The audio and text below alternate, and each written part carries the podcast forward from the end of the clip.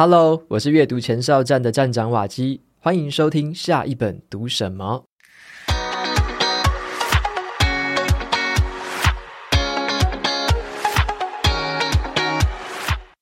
今天我要跟大家分享的这本书叫做《教练》。这本书的作者呢是戏谷的传奇教练哦。他从苹果到谷歌哦，有很多高阶主管都是听他的指导。那这本书啊，简直是一堂价值哦超过一兆元的这个管理课程哦。那今天我就特别邀请到知名的职涯教练 Grace 来跟我一起聊聊这本书，一起来听听看哦，从职涯教练的眼中怎么样看待《教练》这本书的。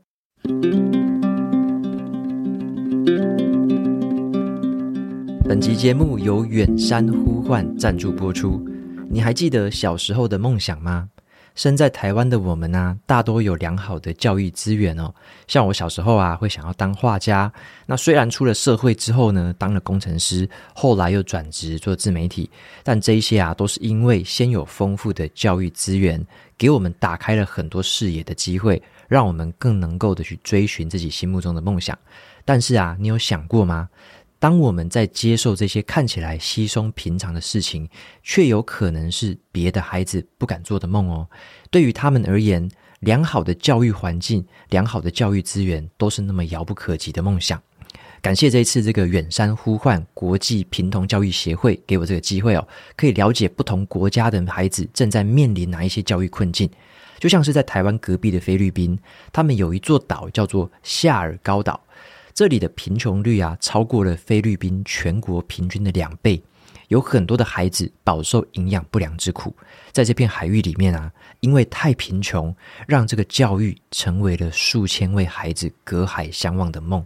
然而啊，远山呼唤想要做的不只是一次性的帮助而已，他们想要做的是留得下来的教育。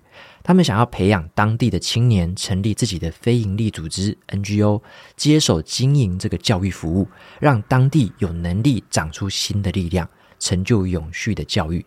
因此，他们发起了群岛教育计划的这个集资活动，希望集中大家的力量来帮助这些孩童。让我们一起把梦想的种子散播到这些孩童的心中吧。有兴趣参与捐款募资的朋友，欢迎前往节目资讯栏参考看看哦。那先请 Grace 跟听众朋友们打声招呼。Hello，大家好，我是 Grace，我是 Between Coast 这个职涯平台的创办人，同时也是一个职涯教练。Hello Grace，我很开心哦，因为之前有推荐过 Grace 的一堂课程哦，然后这一次就有这个机会邀请他来跟我们聊一下这个教练这本书。那我简单帮听众朋友们先了解一下 Grace 啊，Grace 他在这个职业发展的议题呢，已经深耕了超过八年的时间哦，他还创立了 Between Goals 这个职场的品牌，帮助超过了五千位学员找到职涯的这个优势跟他们的职业方向，累积也超过了四百个小时的一对一咨询的这个时数哦。那他同时啊，也是盖洛普优势的认证教练，那我也因为这次机会哦，有这个 Grace 的帮忙，我有机会做了一次盖洛普的优势测验。所以今天的节目啊，我们除了会聊这个教练这本书之外，后半段呢，我会请这个 Grace 来帮我分析一下我的这个盖洛普优势的测验结果。我们来解析一下瓦基的成功方程式。没错，没错，这个我连我自己都不晓得怎么成功的，没有啦，就是请 Grace 来帮我分析一下，这样。好，那我们就先从这个《教练》这本书先聊一下。那这本书的作者叫做比尔·坎贝尔，那他是一个简直是在戏骨是传说等级的教练哦。他也是贾伯斯的商业教练，甚至他拯救过这个贝佐斯走出困境，还从零开始去培育很多这个谷歌的这个创办人，还有他们的高阶执行长。那我先想要请教 Grace 啊，就是像是这本书的作者坎贝尔。他其实背景是从足球教练出身，后来才进入企业界，甚至后来再成为这个企业教练。这样子的例子常见吗？就听起来有点跳痛诶。那这种专门指导高阶主管的教练，他跟平常的教练会有什么特别的地方？嗯，其实我觉得他的例子真的蛮有趣的。然后他其实有一个故事是这样子：他其实之前在带运动。呃团队的时候，其实他不是一个 杰出的教练。那原因其实是因为他太重视每一个人的发展性，然后他很希望每一个人都能够发挥，所以他不太喜欢有那种冷板凳，就是有人一直在冷板凳，然后只让明星球员出去比赛的那种感觉。他会想要照顾到每一个人。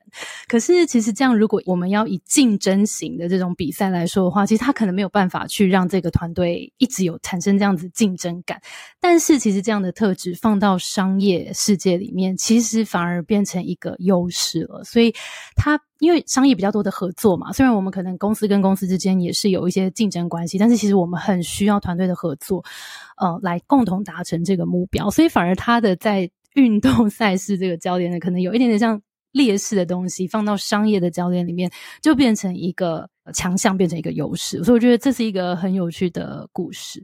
那我觉得其实这个。以运动到商业世界，我觉得好像不是很常见，因为其实讲运动要打赢，跟你要在商业世界有更多的商业思维，它中间还是会有需要一段过程，所以我嗯，可能不是那么常见，然后就蛮特别的。诶，因为 Grace，我像我看以前有一些些像是有点类似教练或咨询、咨商这种顾问的角色，我看到他们在美国好像很多是从军人，就是服务过美军，对，而且很多人都写书，对不对？对，为什么会有这个现象？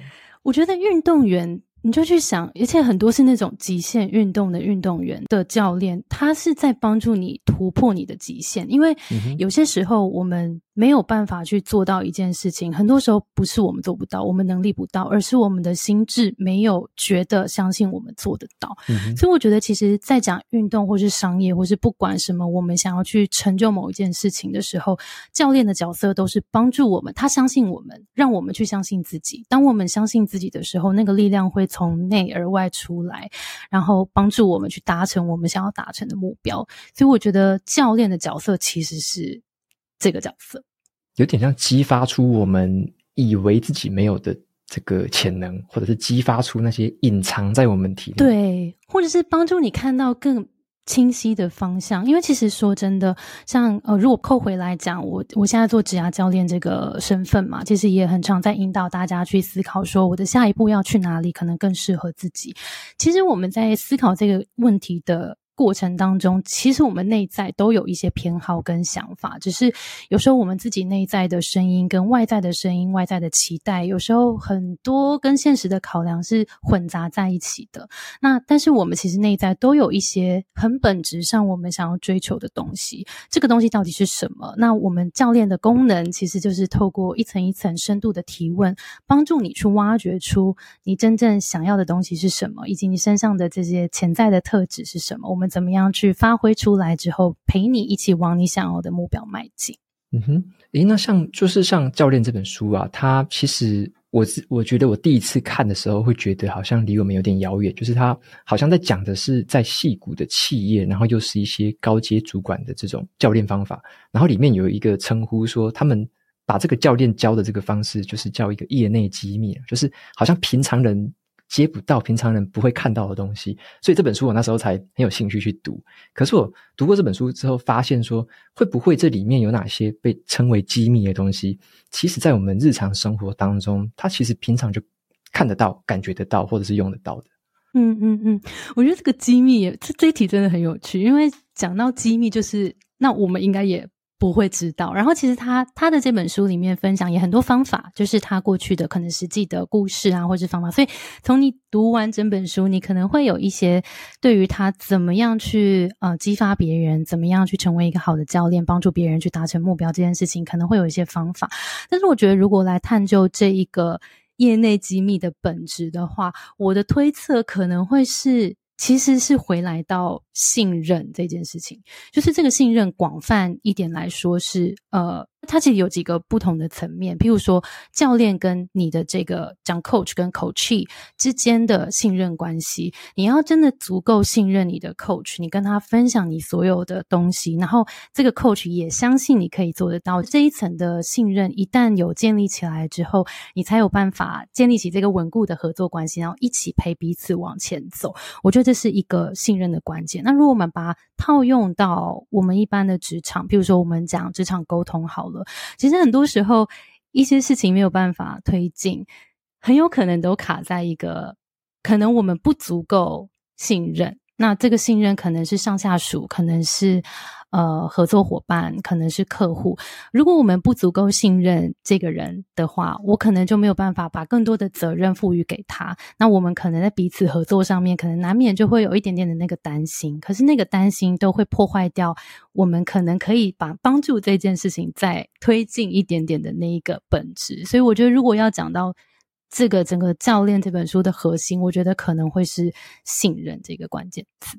而且我那时候看 Grace 刚刚讲的这个信任，我在看书的时候就有一些回想，就是想到以前职场上的工作情形，就会想到说，像可能我们在跟一些主管对话的时候，如果他对我们很信任的时候，这个时候其实就蛮好沟通的，因为他可能也不会要求或是质疑说，哎，你到底行不行？你可不可以？他也不会要求说，哦，你每天都要跟他报告。对。可是如果就是当我们跟某个主管没有信任感觉，或者是这个信任完全没有建立的时候，变成他可能会做一些无理的要求，可能说啊，你每天几点要跟我报告？要 check in 什么。对，然后说啊，你这个报告要做的巨细靡遗，每一个条件都要写，然后什么的，这个反而会阻碍了某些事情的运作效率。就是因为缺乏了信任，没错。而且你看啊，如果是你的主管这样子对你的时候，你也会觉得，哈，你不信任我，那我也不需要，我就照你要的那五个东西，我提给你就好。我如果有更好的 idea，我可能也。不会提出来了。但是如果我知道你信任我，你信任我可以把这件事情做得好。如果我有想到一个新的 idea，我可以把这件事情做得更好，我就更愿意跟你分享。所以我觉得人跟人之间，刚刚讲职场的情境嘛，其实我们套用到生活、跟另一半、跟家人、跟父母，其实都是这样。如果我们多给对方一点信任，其实他可能会给你更多的好的呈现。我觉得这个蛮关键。那其实我觉得书里面他有提到信任里面，他是有拆成六个重要的事情，分别是呃信守承诺、忠诚、正直、能力、保密跟适时的表达不同的看法，是由这六个东西组成。那我觉得特别，我觉得有感的可能会是能力跟事实表达不同的看法，因为我觉得能力这件事情很有趣，就是当我们要信任一个人的时候，除了我知道他不会骗我以外。尤其是职场，我要相信他能够把这件事情做好。就是你的能力一定要在某一个程度上面，我才能够真的信任你，可以把这件事情托付给你。所以我觉得能力这件事情，好像是一个我们有时候在谈信任的时候比较不会提到的一件事，但我觉得它也是一个很重要的关键。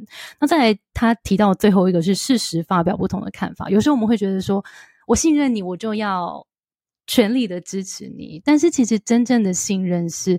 我也知道我可以表达不一样的看法，我可能可以给你一些提醒，我是安全的。那当我能够跟你表达不同的看法，我们能够在这上面做一点讨论，其实我们也可以把一件事情看得更完整。感觉这个它就会祸及到很多不同层面，只要有信任的时候，很多事情是好做的，或者说是彼此双向的。对。职场上不是都会说那个做人比做事重要，所以做人是要把这个信任的关系建立好。我觉得是，我觉得是。诶，那我更好奇是说，像我们刚刚讲到这个，感觉是把原本好像很遥远的东西，其实书里面就拆解成这个。我们日常当中其实就要经营的一件事嘛，像是信任。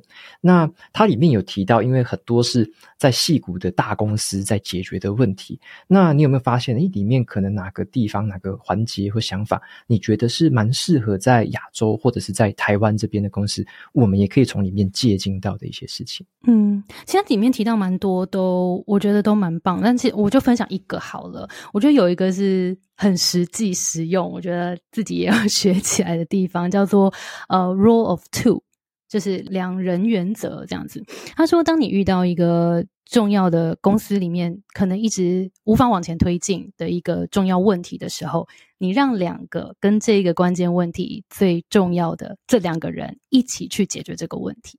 那其实这个有时候会解决的问题是，有时候部门跟部门之间会有点冲突，他们要的目标可能有时候不太一样，或者是说这两个部门、这两个人，他带着不同的观点、不同的知识进来的时候，他可以做到两件事情：第一个是带进不同的观点跟解决方案；第二个是在他们讨论的过程当中，他们可能就达成共识了。所以在这一个 rule of two 里面，我就觉得这是是一个太 聪明的做法了。我觉得它是一个蛮实务，然后是可以直接。直接 apply 的一个方式，我觉得挺好。像这个的话，我之前在公司也有感觉到，有一些专案，好像主管会刻意的安排，就是两组人马，好像有点让他们有点内部。为竞争、内部竞争的感觉，可是我自己观察到的一个现象，就是它有时候会带来好的表现，可是有时候好像会内耗的感觉。哦、就是说，我不晓得会不会是文化还是什么的差异，变成说这种内部竞争如果发展成一个坏的方向，就变成是彼此在拖累或彼此隐瞒，还是说他们没有达成一个共识，然后就会让这件事情的发展没有想象中的这么顺利。对啊，我不晓得说在呃指导的过程当中，你有没有遇到这样子的问题或这样的提问？我觉得这个好像是两个不同的目标，因为有时候我们会给大家一个任务，让两组去竞争，那他的目标就很清楚，是我们会选一队是赢的那一队，那他这种是比较是竞争行为目标。嗯、那刚刚讲的是，我们如果要共同解决这个问题的话，我可能不会选。谁的方法，而是你们要去讨论出一个 solution。我觉得那个好像是不同的两种情境，然后会达成不一样的功能。哦，的确耶，如果是让大家变成是厮杀，变成是你输我赢，你你你一我零，这样子就会是一个很可能很惨烈的方向。但是 如果像刚刚 Grace 讲的，稍微调整一下做法，变成是。诶，不是说只有一个人可以获胜，而是是不是透过两方不同的努力或不同资源的调度，能够让这个目标被达成的更好、更顺利。这个的话，可能两个人是一起加分，那否则如果不行的话，是两个人可能是一一起扣分，会不会是 有这样的感觉？对对对。然后他也有提到说，当然呃，这是很理想的状况啊，就是大家哦最后达成了一个共识，然后。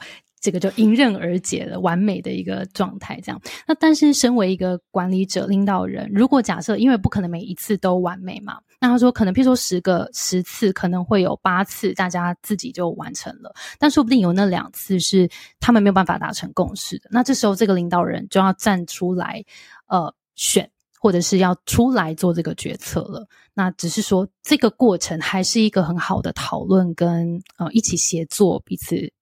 呃，达成共识一个一个过程，是帮助到团队沟通的。嗯哼，嗯哼，像我自己在书里面有看到，像 Google 他们曾经啊，他们曾经有一个策略是说，把所有的主管都主管职拿掉，变成一个很平行的，大家都是工程师，都是同样的平行角色。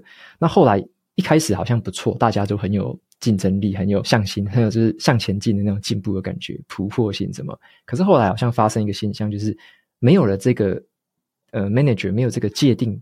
刚刚说那个 judgment 那个判断那个角色之后，大家反而变成有时候有些事情讨论的你来我往，或者是不上不下的时候，就卡住了。就是这个事情那个 ownership 不明确，对 ownership 不见了，没有人去判断说到底该怎么选，或者说怎么样去界定他们的优先顺序。所以后来还是回归到了有所谓的 manager 有这样子一个判断的条件，这样一个角色去界定一些专案到底是否前进，要怎么选。嗯，后来好像。对，补充一下刚刚 Grace 说的这部分。然后我很想要问一个问题说，像我在书里面还有看到一个，他提到一件事情是人际关系的品质。那我觉得，嗯、呃，虽然说书中当然讲说人际关系很重要，可是我更在乎这个品质这个两个字，到底该怎么定义？什么叫好品质？什么叫坏品质？或者是怎么样才可以提升它的品质？你有没有这方面的一些独家小诀窍可以建议我们？你说我个人吗？哎，也没有，就是说书里面啊，或者是说整理起你个人的经验，有没有关于人际关系的品质？我觉得统合，因为这本书其实我觉得蛮蛮关键的，都是因为我觉得这个呃 Campbell 这个人，他真的是一个非常擅长去洞察别人的需求，然后去引导别人、嗯、看到别人那个潜力，去激发他，而且他是成就别人，嗯、然后自己不是那个拿光环的人，他就是。成就别人，这就是他成为别人的伯乐。我觉得就是一个他的使命感跟他成就感的来源。所以其实他的工作，我觉得最重要的事情就是回来我们刚刚讲那个信任，就是他要经营他跟他的利害关系人跟他的客户的这个信任。那他信任，其实我们讲好像很简单，就是啊，我要建立信任。可是信任的背后有好多好多小事情，而且他是跟你每一天。就是 回来做人嘛，就是那个每一天你做的决定、你说的话、你做的事情，其实都成就你这一个人值不值得被人信任的累积。所以，其实对于我来讲，就是我看完这本书，我觉得很能够去 echo 的是我自己在经营自己的生活圈或是朋友圈，所谓的人脉圈的时候，其实我也很重视，呃。我们彼此的信任关系，然后这个信任，我觉得对我来讲，当然，呃，可能为人正直这件事，刚刚不是有讲六个嘛？就是他第一个就是信守承诺跟正直嘛。我觉得这件事情很重要，就是这个人是不是说到做到，那我可以真的全然信任他。那再来第二个是，我也会蛮重视这个人是不是呃比较有正面的思维跟带来正面的影响力，而不是呃凡事看到就先抱怨，因为我觉得很多事情都是。呃，问题每天都在发生，那我们怎么样去面对这些问题？我们如果能够正向看待，其实我们都很有机会把这些事情解决的。第二个是正向的影响力，然后第三个是跟他合作开不开心？我觉得这个也是一个，就是比较化学嘛，或者是比较呃比较感觉上面，我们两个是不是在合作起来？呃，过程当中我们。因为价值观，或是我们因为彼此的个性啊、重视的事情这些，我们合作起来是不是愉快？我觉得这三件事对我来讲也蛮重要的。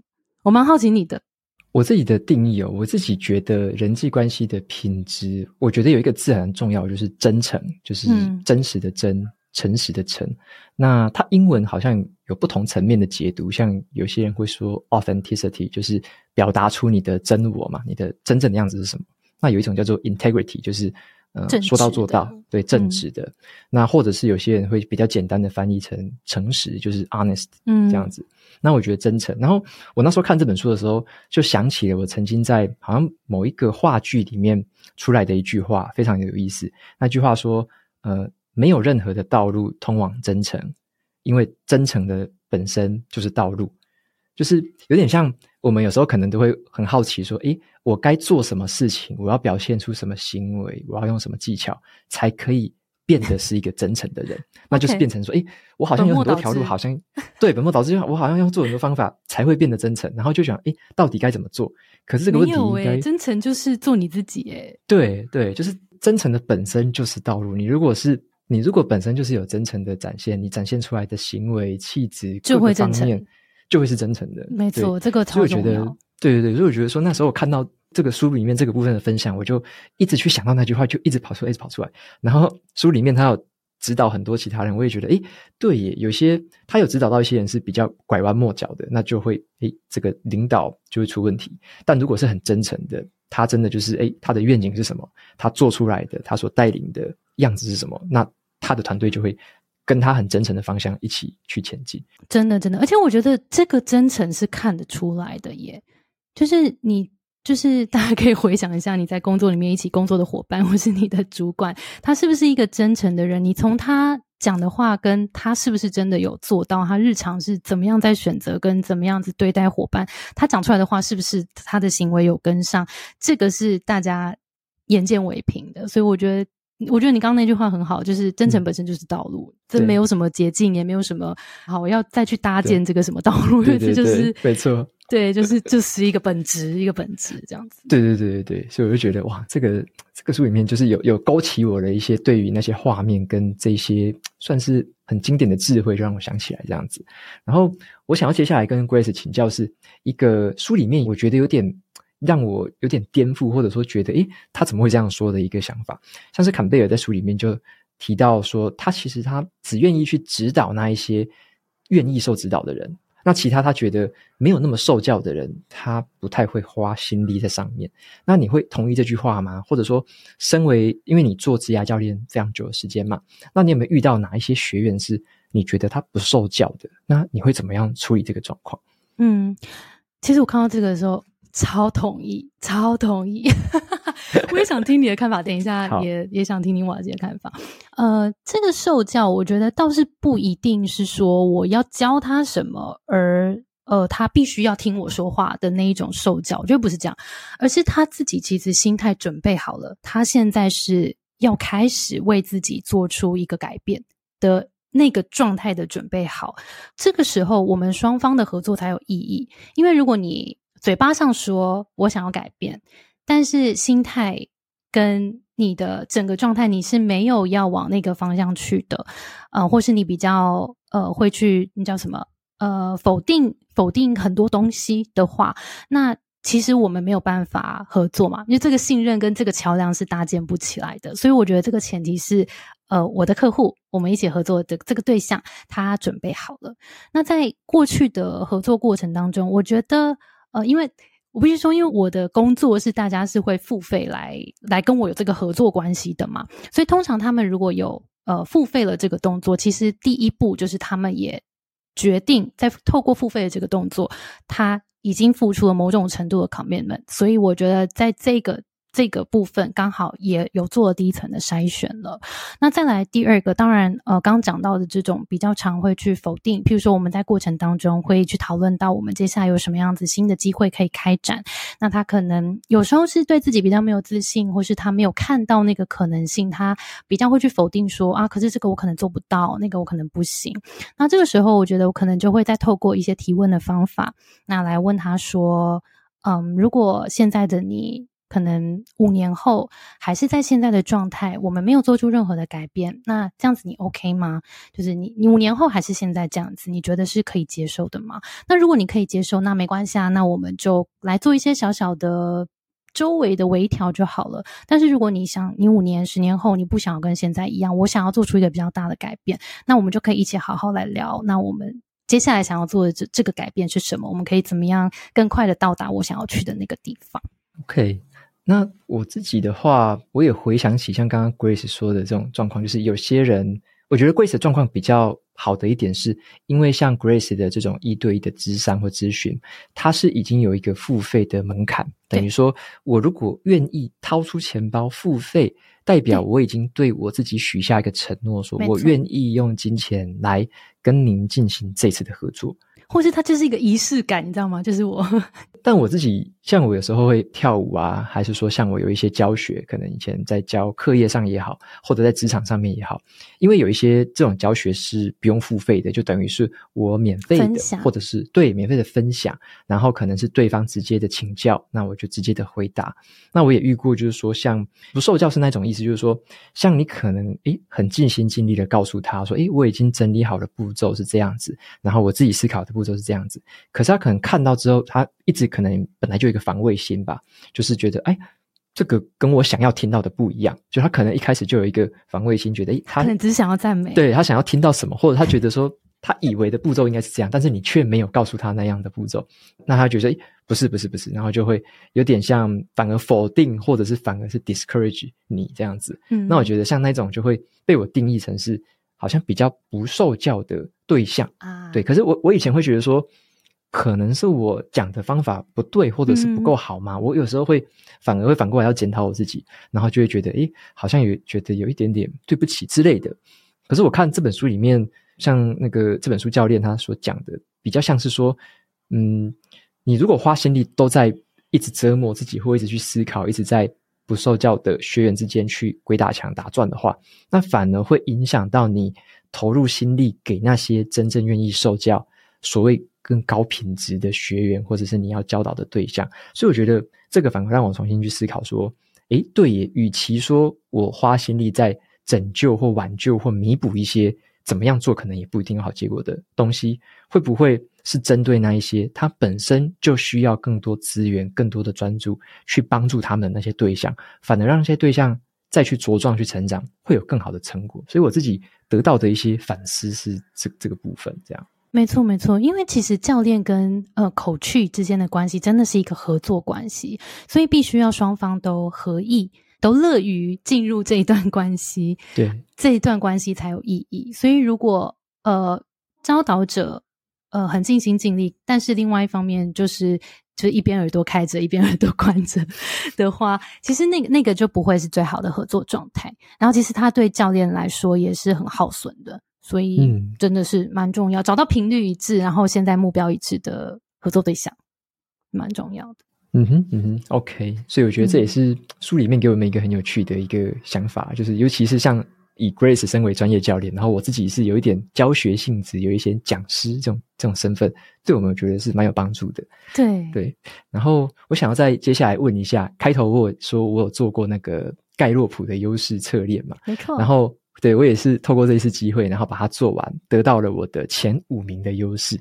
那我前五名的优势分别是交往、学习、思维、战略还有责任。然后我很好奇 Grace 会怎么解读，因为我对于第一个我最不懂。第一个他说我的优势是叫做交往，然后这是这个什么意思？我以为是爱情关系吗？还是什么关系？想听一下 Grace 怎么解读这样的优势。好，我们要来直接进入这个 one on one 的 session。太好了，太好了。好了，我我跟你讲，那个交往啊，我也有哦。然后我们今天挑的这本书，我们大量的在聊信任，对不对？对。然后刚刚你也，我们讲刚刚其实很有共鸣的一个地方是，呃，真诚。嗯。我们跟合作的对象，我们周边的这些人脉经营起来。呃，我们其实都很喜欢跟这些信任的人，不管是一起生活或一起工作，这件事情对我们来讲很重要。其实这就是交往哦。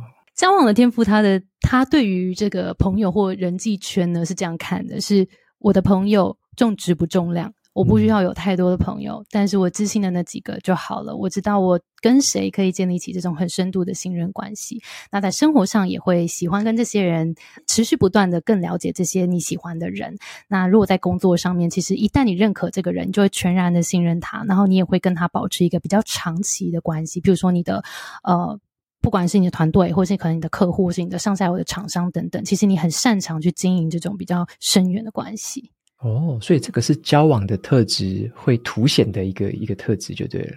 对，这个你有想到什么吗？在你过去做一些选择，或是我觉得跟我的特质，你刚刚讲的跟我完全百分之百符合吧？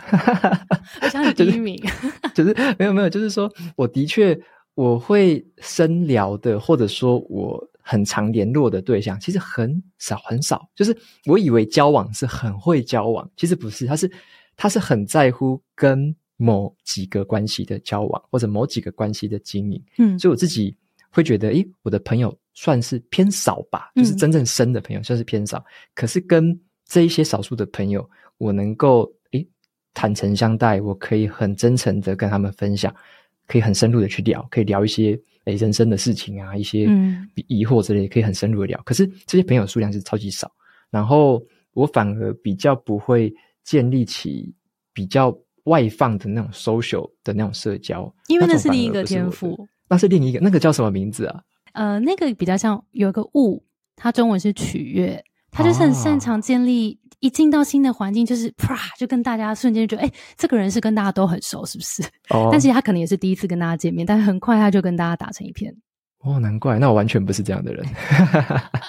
没错，没错，就是不一样的，不一样的。所以像这个这个天赋就会帮助你在，譬如说，你可能以前在你的团队里面，你就可以做那个有点像凝凝，那叫什么凝聚力吗？凝聚力，对对对，这件事情你可能会做的蛮好的。哦，原来是这样子。那后面几个。不同的特质呢，像是学习呀、啊、思维这些，会怎么样解读，或者说该该怎么样去，我该怎么样去想这件事情？好啊，刚刚你的第一个交往，它是因为呃盖洛普，我先讲一下好了。盖洛普它的这个体系里面，它是把我们人的天赋分成三十四个，那这三十四个呢，它又分别 under 在四个领域底下，分别是刚刚你的那个交往是深度关系，然后再来有影响力，然后战略思维跟执行力。这四个分类里面，那你的第一个交往是深度关系，然后你的后面呃二三四学习思维战略都在战略思维，然后你的责任是执行力，所以你在前五里面有横跨三个呃不同的，你叫什么？不同的领域吗？领域，对对对对对。那我就二三四我可以一起讲，因为它都是比较跟。想，嗯，想事情有相关，就是他他那个领域叫做 strategic thinking。那你的学习天赋呢？就是很喜欢学习，就很简单，就是学你透过学习会得到满满的满足感，然后这些新的学习会让你不断的成长进步，会让你推动你一直往前。所以对学习天赋的人来说，别人可能会觉得你到底学这个东西干嘛？但是对于你来讲，你可能不一定要有对照目标。我就是纯粹学新的东西，我感到开心，这个就是学习。对，好，等一下我们可以一起聊。然后我我把后面三个，因为我觉得三个在你身上好像是一起的。好，好，再来第三个是思维，思维它英文是 intellection，它是你的思维会很绵密的延展，然后会去找脉络，然后会去找呃，你就想的又深又广。然后其实这个天赋的人还蛮常见，就是喜欢阅读、喜欢独处，嗯、因为在你脑中有这些想法产生的时候，就是你感觉到获得能量的时候。嗯，然后你也喜欢可能去想到一些甚至是哲学或者是形而上的事情，而且你如果找到有人可以跟你讨论这些概念的话，你会觉得很满足。这个是思维。嗯、那再来战略是 strategic。那它的意思呢，是你看到一个目标，你不自觉就会看到很多条路可以过去，所以你不会觉得达成目标只有一种方法，你同时就会展开很多的可能性，然后去找到捷径，或者是去找到最适合的那一条路。所以这三个整合在一起，哦 是哦是哦，你有觉得哪一个最有感吗？三个三个合起来都蛮有感的，是不是？而且我跟你讲，很有趣是思维型的人啊，因为你是、嗯、你看你三个嘛，都在战略思维，所以你战略思维应该是最突出的天赋嘛。嗯、他们通常都会就觉得，这三个东西就是对我来讲，全部都是串在一起的。尤其是你有思维，所以其实我觉得你在做课啊，或是你在输入、学习跟产出的过程，其实就是这个过程吧，就是你学习，然后深化思维，然后产出给大家这样。哎，真的也产出用不同的方法，或者是用不同的路径去达到一些成果这样，这根本就是一个过程啊，对，就是学习思维战略，就是你产出内容的一个一个流程。OK，诶那那最后一个责任感是指是指很奴的意思吗？就是 执行力很奴，还是很很很会做事情，很有责任感？责任，你是不是很讨厌让别人失望？蛮蛮讨厌的，很怕让别人失望那种感觉。责任天赋很讨厌让别人失望的感觉，所以今天如果有被赋予一个责任，你就会使命必达。所以我觉得，其实像呃，你在经营你的自媒体，也有可能你。觉得你在每周要出现，或者是你其实对于读者们是有一个责任在。这个责任，因为你看很有趣，责任它是执行你的天赋，所以当你知道责任在这里的时候，它会变成你行动的一个动力来源。真的有我驱动力，你去做事。我觉得很，我觉得有重，因为我觉得我之所以要一直出现，一直这么努力、持续的原因，很重一部分就是因为听众和读者，所以我觉得。对大家有责任，然后这个责任感就也驱动着我前进，这样子。而且你有交往，嗯、交往一旦你认定这个人、嗯、这些人是你重要的人，再结合你的责任，你就会更觉得这些人的需要的东西是跟你有关的，你就会更持续的做你现在做的事情。哦，那这样听起来。这是一个 做自媒体人的 很好的特质吗？可以这么说吗？是吧？是吧？还是事后？我跟你讲，我跟很多自媒体人聊过，然后就发现，其实大家都用不同的方式在经营自己的自媒体，所以它真的有点像是你的、你的从你内在出发的一个成功方程式，因为这是你舒服的方式，然后这个也是你的动力来源。嗯、因为我相信每一个人经营自媒体的初衷跟出发点其实是不一样的，但是我觉得要找到你自己。的动力是经营自媒体超级重要的事情，不然真的太累了。你怎么样持续就是那个动力？那我觉得从天赋里面就，我觉得后来我聊这么多人，我觉得他最重要一个东西就是帮助大家找到到底什么会驱动我往目标靠近，因为那个动力找到了，其实你就会去了。嗯，但是有时候我们是那个动力，可能我如果没有找到的话，我很容易累，或是我觉得我不知道这个目标我为什么要做的时候，我就觉得那我不做根本没差。嗯哼，嗯哼。那你觉得刚聊完这五个，嗯、你觉得有没有哪一两个是你经营自媒体的动力？你觉得比较明显的？我觉得刚刚听你这样每一个分析完，我发现它跟我自己在经营这件事情上真的是环环相扣。诶，就是应该说缺一不可。然后我也会去思考说，诶，我为什么会这么乐在持续学新东西，然后跟大家分享？然后我会去。我会去，就是绞尽脑汁去想说这个东西该怎么表达，怎么样去跟其他事情做关联，怎么样描述给大家听，这个就是思维嘛。对。然后战略就是，我会觉得，像我一直在跟大家讲一个字叫做关呃商业模式。那我常常就是，像我看到某个新的内容或某个东西，我其实背后就会直接跑出对应的策略，就是我会想到好几步。像举例来说，好了，最近在刚好我我推出新课程，然后我就会去。一次就思考到哦，好多条路可以做，有这些事情都可以做，然后哪件事情跟哪件事情是连接起来的，然后它可以产生什么样的效果？所以其实我有我有时候觉得我好像想的超多，可是到执行面就诶还没执行到，就是 还没办法执行那么快。就是我想我做的会跟不上我所想的那那些东西全部展开来这样子。嗯嗯，嗯我觉得这个也很有趣，对因为我们每个人都有每一种属性，像你就是脑超强，脑、嗯、走得很前面，嗯、所以如果你譬如说你今天要找伙伴的时候，嗯、也许你就可以找一个执行力超强的，嗯，因为其实你已经。都想好了，甚至是 plan 好了，但是你需要一个很快跟上的人。嗯、所以，我们有时候会进组织做内训，就是也可以透过这个报告看到说，哎，我们团队现在的组成，大家是不是在对的位置上面？然后，或者是我们每一个人怎么样运用我的天赋，可以帮助我们在现在的这个目标底下，可以站在一个更适合自己的位置，然后帮助我们更快达成这个目标。我就觉得这个也是很好玩的地方。哦，因为我觉得这样子应用蛮好的，就是假设说我要找合作伙伴。我如果找一个跟我特质一模一样的，我觉得那就是悲剧。两个人就想半天，结果根本做不出来。以及你们会看到太多可能性，可能又更多。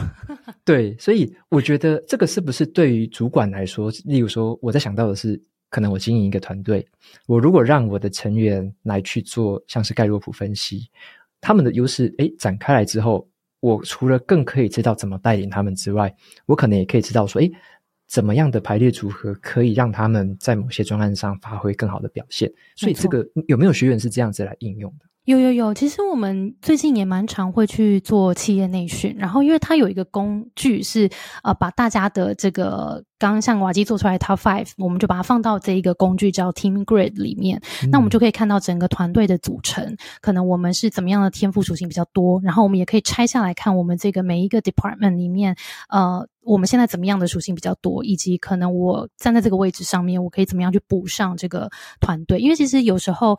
哦，随便，譬如我讲啊，marketing 好了，如果是 marketing 部门，我可能需要的特质属性。可能会是嗯，需要多一点的沟通，或是多一点点的创意。嗯、但是如果今天我在营运部门，我可能需要多一点点的系统化，我可能需要多一点点的执行力，嗯、类似像这样。但是如果基于我的整个这个团队组成是这样子，但是我又有点不一样的话，我怎么样把我这个不一样的特质带进去？譬如说，如果呃我的团队都非常的执行力，非常的系统化，但是我好像有时候会有一些天马行空的 idea，然后譬如说像你的这种战略的天赋，有时候我可能会想到一些新的做法，可以帮助我们的效率提升。那也许我可以就站在这个位置，时不时的给大家一些新的 idea，那也可以活化我们的这个组织。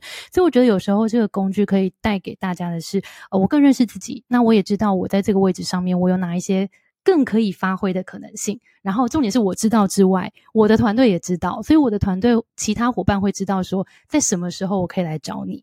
譬如说今天如果我我跟瓦基合作，嗯、然后呃瓦基是我的 team member，那我就知道说下次。我现在觉得有一件事情，我目标我就明明知道目标在哪，但是我觉得我好像没有想到其他的做法。哎，那我就可以去问瓦基说：“诶，我现在去这里，你觉得除了这条路还有什么其他路？”瓦基就可能给我八条，因为他的 他的战略可能就时不时就是会开展很多条路。所以我觉得这个是进去这些内训蛮好玩，然后也蛮能够带给大家一些一些成效。嗯哼嗯哼，诶，所以我更好奇说，像 Grace，你如果是说帮学员们做这样子的盖洛普的这种优势分析啊，你是会让他们做完之后，然后再透过什么样的方式去指导他们？例如说，像我现在我哎知道了我的这几个优势，我是不是可以对应到我的？我的职场可能我在某个位置，像刚刚 Grace 说的，如果在行销团队，或者我是在某个团队，我该怎么去发挥这些优势？是会从这样的咨询里面，我会获得一些新的灵感，是这样子吗？嗯，呃，因为我们跟这个盖洛普相关的服务有两个，一个是课程。然后一个是一对一咨询，那课程里面我们其实有一堂课程叫做优势思维，它其实帮助我们比较像是我自己在职场里面要扮演什么样的角色，那我透过我的天赋可以怎么样发现我的优势，去站到一个我适合的职场的定位。因为其实很多时候，嗯、呃，跟这么多同学聊过，大家有时候在工作里面没有成就感，或是感觉到迷惘的时候，其实都是定位不够明确。就是我不知道我在这个位置上面，我到底贡献了什么？我到底站在这个位置对吗？我有没有有所发挥？因为如果我站对地方，我就能够有所发挥，我就会有成就感了。所以这堂线上课程优势思维，就是带大家从价值观。职能、天赋三个模组来一起找到我们的职场定位。那天赋其实盖洛普只是一个我们帮助我们了解天赋的一个工具，但其实我们这堂课是呃帮助大家找职场定位。那如果一对一咨询，就比较像可能有点像刚刚跟瓦基的这样的对谈，就是我帮助你去了解在这一个。这个报告的每一个天赋，它的定义是什么？那至于你，你想到什么？因为其实每一个天赋，它可能定义一样，但是我们在每一个人身上都是不一样的表现。嗯、而且，因为我们 Top Five 做出来，诶，你要猜一下吗？就是要跟你完全一样，这五个几率的几率。嗯，我想，我、哦、这很难猜，也知道算。随便乱讲，就是你觉得这五个，然后顺序一样哦。这五个就好，不要讲后面的，就这五个。十万分之一吗？十万分之一吗？好，答案是三千三百万分之一。哇！Wow. 所以你在台湾可能找不到一个前五跟你一样的啊，所以这份报告就是独一无二报告啦。所以，Wow. 呃，一对一有点是，如果你比较呃线上课程比较适合说啊、呃，你可以沉淀梳理，好好的整，透过这个工具完整的去找到你的职场定位。那一对一就比较是哦，我。呃，透过对谈，你喜欢透过对谈的方式去了解自己，然后依据你不同的目标，可能比如说啊，我接下来要换工作，那你觉得可能我们来聊下一步的方向，或是我现在要当主管，我怎么用我的天赋帮助我成为一个更适合。我现在去发展的主管的风格等等，就是每一个人可能会带着不同的目标来一对一咨询这样子。嗯，OK，非常感谢 Grace 今天的这个分享，除了聊书之外，也给我做了一个教练的 coaching，真的非常感谢。那如果说听众朋友们对于像 Grace 刚刚所提到的这些资讯有兴趣的话，可以到哪边找到更多的资讯？嗯，大家可以去追踪我们的 IG 或是 Facebook，就是 Between Goals。那如果我们的 Y，我们也有 YouTube 频道跟 Podcast，叫做最近工作还好吗？然后我们也在 Podcast 上面访谈各行各业的人，大家可以去听听哦，原来这些工作是在做这些啊！大家在那个职业选择的时候都是在思考什么呀？然后瓦基也有来上我们的节目，所以大家要来听。OK，非常谢谢 Grace 的分享。那我就把一些资讯就放在资讯栏，有兴趣的朋友就到这边参考看看。对啊，对，对不起，我提醒一下，啊、就是刚刚讲的那个课程跟一对一咨询，我们今天也有特别给瓦基的读者、听众们一些那个优惠资讯，所以大家可以到资讯栏去看。OK，OK，太好了，那我们一起整理进去，这样子大家记得去领取哦。好，那节目到这边就是进到了尾声。如果大家喜欢今天的内容，欢迎订阅下一本读什么。你也可以订阅我的免费电子报，每周收到最新的读书心得还有好书金句。我们就下次见喽，拜拜。